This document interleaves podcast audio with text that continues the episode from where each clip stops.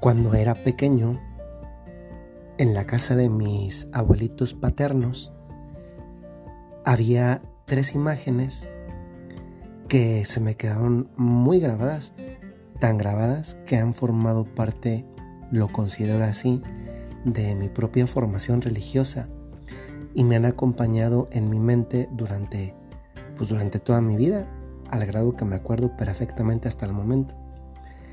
Dos imágenes no se las voy a contar, se las contaré en otra ocasión, pero una imagen estoy seguro que además yo no soy el único que la recuerda de su infancia, que seguramente muchos de ustedes también la van a recordar, y es esa imagen del ángel guardián que se ve eh, atrás de unos niños que van cruzando como un puente atirantado donde las maderas están pues de una forma que parece que, que podrían caerse los niños y el ángel guardián los va acompañando. Fue de las primeras ocasiones en las que yo entendí la protección de Dios por medio del ángel de la guarda y que no tiene nada que ver con todo este mundo de, de la angeliología, de ángeles que hay que dejar entrar, prenderles velas, nada que ver con eso. Es algo mucho más sencillo. Y justamente por eso también más, más católico. Lo católico siempre es más sencillo. Luego nosotros lo andamos complicando un poco. Pero eso me hizo recordar, primero, me hace recordar de hecho, cómo además de, de la inhabitación de Dios en mí, en mí, es decir, cuando digo la inhabitación, también es bueno de vez en cuando sacar palabras domingueras que nos ayuden también a entender cosas que vivimos en nuestra relación con Dios. La inhabitación de Dios significa ese habitar de Dios en mí, en mi cuerpo, que es un templo del Espíritu Santo, eh, cuando estoy en vía de gracia. Y eso es una realidad. Yo la he profundizado en repetidas reflexiones y meditaciones con ustedes, como cuando tenemos la experiencia de sentirnos solos, tal vez es una oportunidad que Dios nos da de devolvernos hacia nuestro propio interior y justamente porque nos volvemos hacia nuestro interior podemos encontrarnos con un Dios que, que está muy cerca de nosotros. Es más que quiere habitar en nosotros y justamente en una experiencia de ese tipo nos damos cuenta que no estamos solos. Pero también Dios nos regala además de esa que es la forma de, relación con Dios por excelencia, la mejor, la primera, la más perfecta, a la cual todos estamos llamados, también es verdad que Dios nuestro Señor pone en nuestra vida un ángel guardián personal para cada uno de nosotros. Y, me gusta pensar que eso también es como, como un grado de relación con un ser que no es divino, un ángel no es un ser divino, es un ser angelical, tiene una naturaleza distinta a la humana, pero también diferente de la divina, y sin embargo nos acompaña y de cuántos problemas tantas veces nos saca. Yo les puedo contar eh, con, mucha honestidad que, que a mí mi ángel guardián es como que especialista en buscarme estacionamiento, porque cuando ando con urgencias o, o que necesito un lugar donde estacionarse, estacionarme, le digo, oye, encuéntrame un lugar y hasta el momento pues no nunca me ha fallado la verdad. Naturalmente que un ángel guardián y también Dios mismo no son simplemente para cuando nos convienen. Son estas relaciones que nos acompañan siempre y que precisamente porque nos acompaña siempre nos libran muchas veces de tantas cosas que nosotros no le ayudamos a Dios siempre a que nos libre. Quiero fijarme en este momento en una de las peticiones del Padre Nuestro. Ustedes recuerdan que en una de las peticiones del Padre Nuestro le decimos a, Dios Padre, líbranos del mal. Es la parte final, líbranos del mal.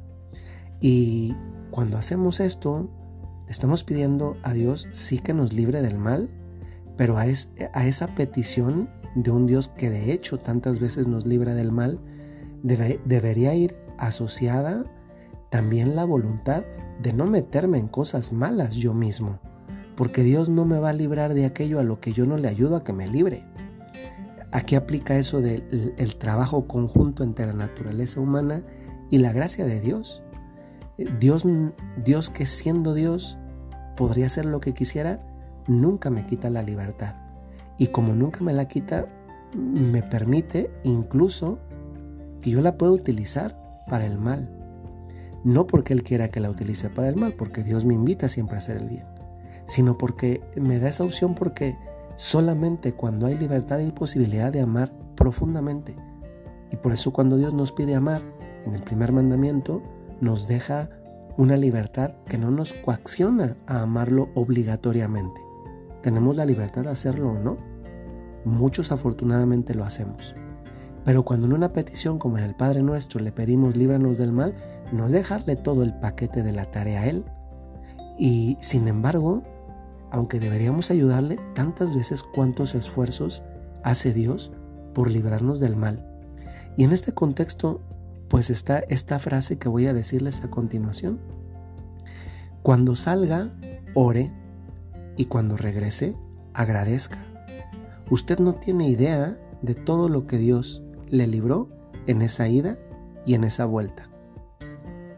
De verdad, a veces incluso una salida tan pequeña de casa, un viaje, etcétera, hay detrás de ese salir y llegar o regresar a donde uno salió.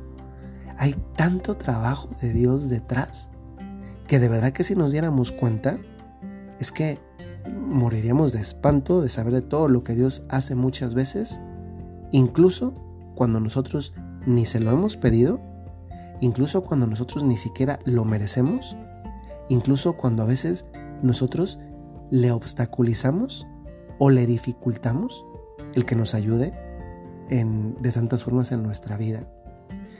Ojalá que nos acostumbremos a esto. es tan bonito las oraciones, por ejemplo, de cuando uno sale de casa cuando yo salgo con mis papás, no es tanto y en este tiempo de pandemia pues mucho menos. Pero mi papá siempre, cuando vamos en la camioneta, comienza rezando. Aunque yo sea el padre y vaya yo ahí, él comienza rezando. Y toda la familia se sabe la oración, mi hermana, mi hermano, mi sobrino, se, se sabe la oración que dice Jesús del buen camino, haz que lleguemos sanos y salvos a nuestro destino. Eh, es un poquito más larga, en la Legión de Cristo, siempre que salimos nosotros al inicio, apenas salimos de la casa y rezamos una oración también para, para encomendar el camino, no obstante que sea aquí a una tienda, a, un supermercado, a donde sea, no importa si es de muchos kilómetros o pocos kilómetros, encomendarnos a Dios nuestro Señor. Eh, sí, tantas veces, no solamente la oración del inicio, sino también la oración de, una vez que uno ha llegado, pues de gratitud, porque realmente muchas veces no tenemos idea de todo lo que Dios nos ha librado en esa ida y en ese regreso. Y también cuántas veces el ángel guardián tiene que trabajar un poquito más.